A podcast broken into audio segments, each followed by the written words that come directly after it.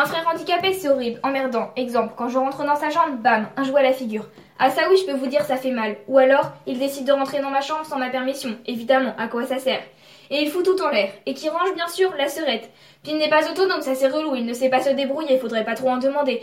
Ce serait trop facile que notre relation soit comme tout frère et sœur. La nôtre se résume plutôt à conflit, engueulade, déchirement, emmerdement. Mais je vous rassure, il est toujours dans mon cœur. Il y a de l'amour et de la bienveillance. Par contre, ne pas penser que nos moments de complicité soient juste simples et apaisés. Non, quand on joue, au bout de trois secondes, il se barre. Quand il me demande un câlin, ensuite, il me jarte.